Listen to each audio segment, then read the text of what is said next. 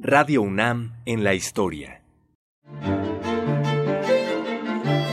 Nuestra es la voz.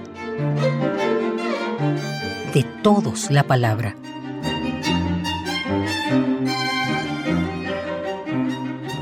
Como directora de la radio universitaria, a Malena Mijares le tocaron varios retos. Uno de los principales fue una larga huelga en la UNAM con micrófonos abiertos al diálogo. Y respecto al reto, digamos, principal de mi gestión, de lo que también usted me preguntaba, pues yo le diría que fue la suspensión de labores y la huelga universitaria.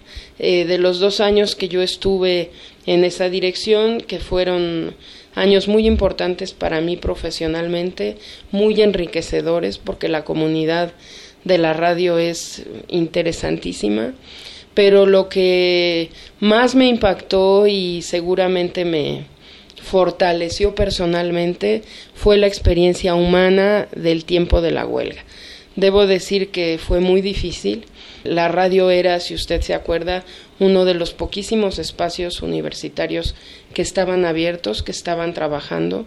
No hubo una sola interrupción de las emisiones a lo largo de los nueve meses que duró el conflicto y eso para mí es una gran satisfacción y es también una lección de solidaridad de los eh, colaboradores y de los trabajadores de la radio que siempre pusieron por encima el interés de la radio y que por otra parte eh, estuvieron dispuestos a realmente sacar el mayor provecho de un espacio que está pensado para ser la voz de los universitarios, para darles cabida y que justamente creo que con, con suerte y también con eh, la sensibilidad que había dada esa conciencia de toda la comunidad, pues supimos dejar abierto un espacio de diálogo.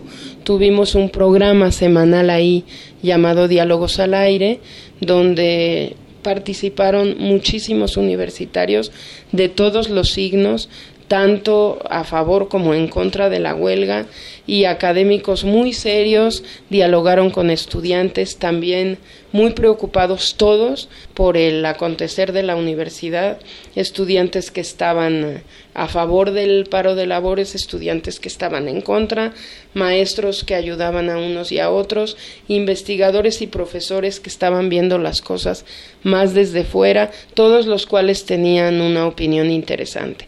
Y creo que se probó en ese espacio que a través del diálogo es como la universidad se construye a sí misma cada día. Radio UNAM en la historia.